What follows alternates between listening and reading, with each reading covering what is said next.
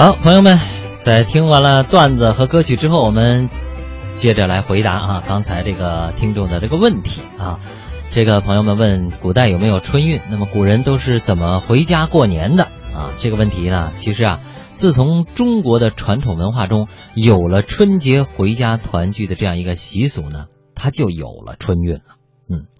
这个古人们虽然因为受到条件所限，不能够像现代人一样大规模的在外工作打工啊，但是这个古代的官员，还有在外经商的商人。在外游历的文人，还有外出谋生的人啊，他们在春节的时候也会想尽办法啊，赶在春节前回家，啊，呃，在上一个时段我们就说到了，古代春节也是放假的，对吧？这个唐朝啊，呃，当时就出少出了这个，呃，出台了不少人性化的政策，比方说啊，父母住在三千里地之外的，每隔三年会有三十天的定省假啊，定期回家探亲的这么一个假。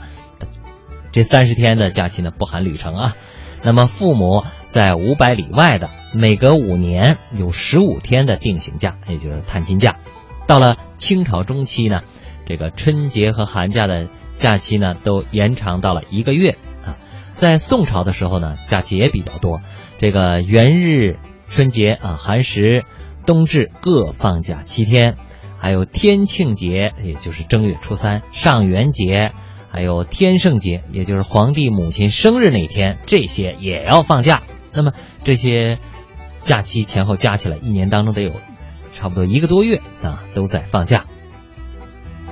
那么，即便有这些在我们现代人眼里看上去很宽松的这样一个假期啊，但是因为古代的交通不够发达，路况呢又差，道路是崎岖不平啊。如果再赶上个下雪天那更是泥泞难行。所以。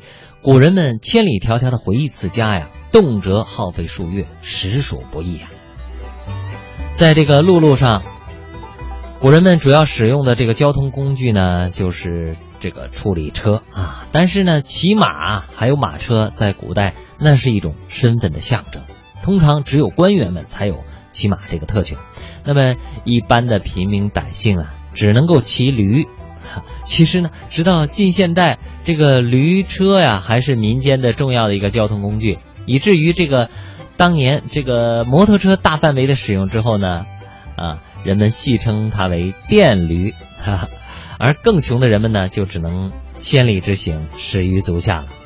所以啊，古时候考生们进京赶考，往往要提前半年多就得从家里出发。如果有云南的考生要来京师赶考，那一路上说起来都得是累呀。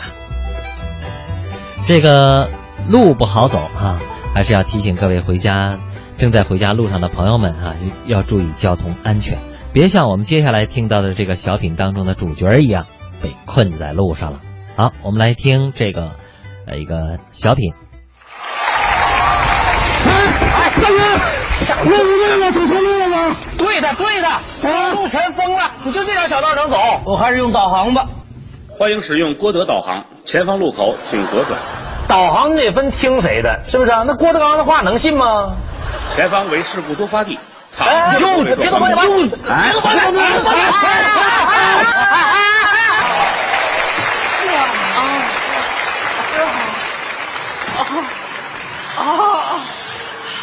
哎呀妈！要要要要要要要要要完了！看见了吧？啊，看见了吧？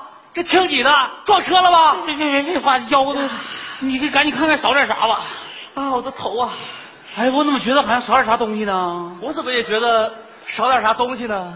佳佳呢？佳佳，佳佳，佳佳！哎呦我的啊啊！你们两个怎么开的车？不知道我在上面趴着呢。刚开出去十五公里呀，我飞出去四次了。咋了点呢你？他要怪我，我在上面，我这就怪我。你这杨大哥别吵了，哎，张家镇，这镇上啊，肯定有修车的师傅，我把师傅找来，给他把车修好，咱们再走呗。行行行，我去了啊，赶紧去乱跑啊！你快快去快回吧你。哎呀我天，大哥啊，体格挺好啊，这冰天雪地的穿这点，不怕感冒啊？咋的？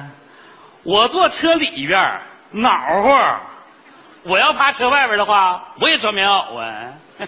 哎，你别说，你这么一提呀、我还真有点冷了。我拿件衣服去。咋了？车门锁了。哼哼。大哥，你是不是冷啊？你说呢？大哥，你看换这个色系暖不暖和？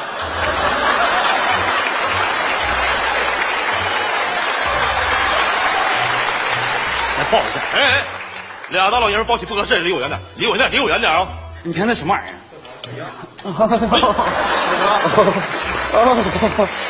大哥，这样恶心啊，有点恶心，转转点转，离我远点。你能不能这这一会儿，一会儿，这一会儿，一会儿，一会儿，这离我远点。干什么玩意儿你啊？你干啥呀？你看哥都冻成啥样了？你这不啥呀？还生哥气呢？哥都快冻成狗了。哎，妞妞妞妞，能不能慢点走，妞妞？哥错了，哥还不如狗呢。快点的。兄弟，留步，怎么的？大哥，哦，对对对对对，哎，大哥，哎，哎呀，这家你家狗真真真真可爱啊！好看吗好看吗给你借件衣服呗。我帮不了，求求你了，不行我穿的太少了，我就穿一件行，我买行不行？那行，来来，那你那你说你这衣服多少钱？我这衣服你买两千得了。啥玩意儿两千呢？啊，你这人怎么这么说话呢？这玩意儿一分钱一分货，这大雪天你上哪买衣服去？还想便宜？他那便宜两百块钱你能穿吗？能。你说啥？我大哥说能穿。你们城里人真挺会玩啊！这没听说吗？城会玩吗？哎呀，这家伙是这个。不用了，不用，不用了。这样啊，这大雪天的，你俩也挺难的，能找着和妞妞一样尺码的男人更难。我就送你了，好不好？啊，穿着挺合身啊。走，谢谢兄弟啊！哎呀，大哥，美女，我看看，你别说啊，这身衣服穿你身上，人模狗样的。下边去，还气人呢还！你说这家回的，我整身狗衣服穿上。哎呀，等师傅啥时候回来吧？啊，好哎呀，哎呀，哎，大哥，咱俩在这种环境下，这小风一吹，还挺吓人的哈、咋的？害怕呀？害怕什么害怕呀？我大小伙我怕这个，哎呀，我就是有点恐惧。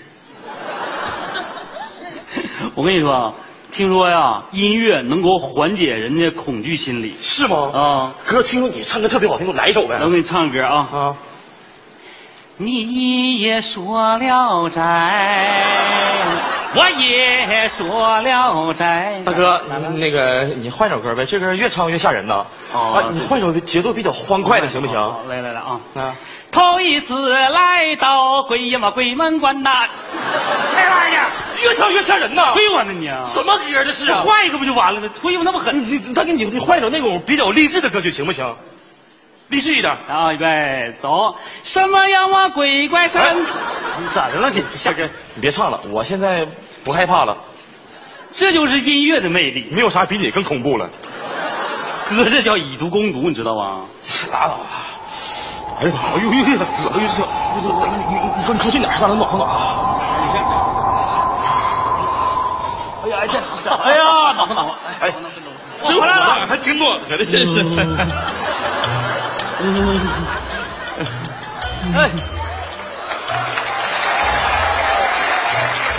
你说你俩这样子上车里多好啊！要不然你这是说啥呢你？啊我俩这取暖呢。取暖呢。哦，取暖呢？啊哎呀，大哥，我多心了啊！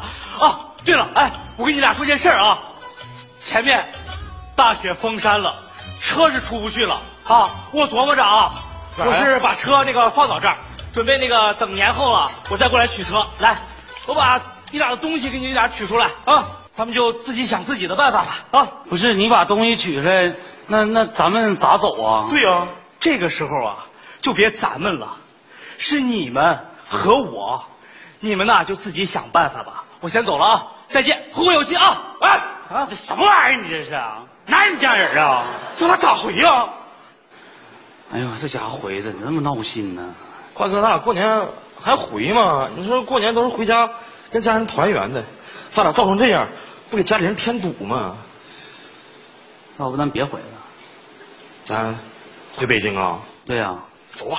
走吧。嗯嗯嗯谁呀？哎，你等会儿，我妈电话，我就接个电话。你快接。哎，妈，子，啊 你到哪儿了？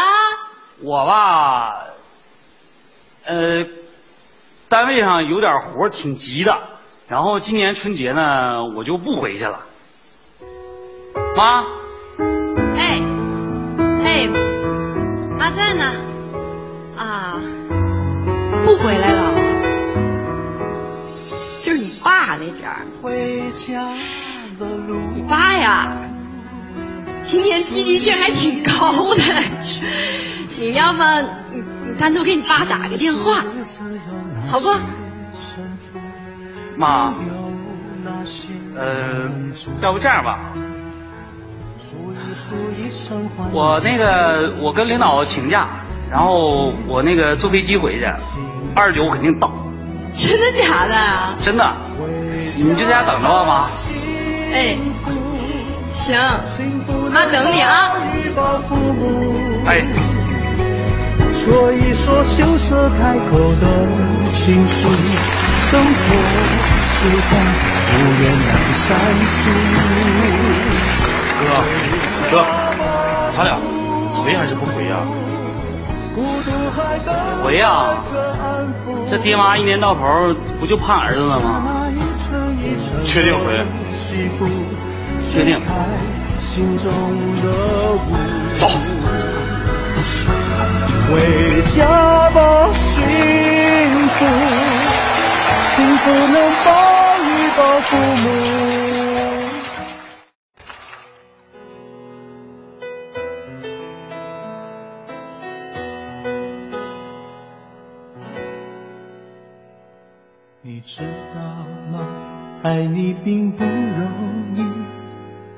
需要很多勇气。是天意吧，好多话说不出去，就是怕你负担不起。你相信吗？这一生遇见你，是上辈子我欠你的。是天意吧，让我爱上你，才有让你离我而去。也许轮回里早已注定。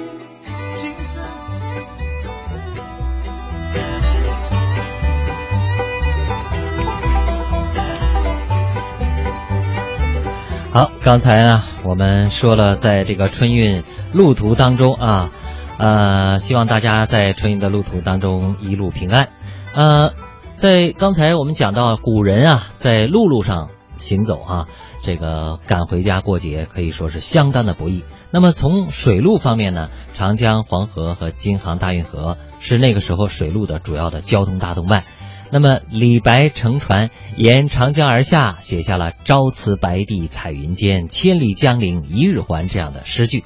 那，呃，这个后面啊，后人有比较较真儿的人，就根据《郦道元水经注》中对白帝城和江陵之间的距离描述，计算了一下帆船大致的时速，得出结论啊，说这个诗句是绝对的夸张笔法。啊，就算是日夜兼程，一路上不投宿、不下船吃饭，至少也得三天。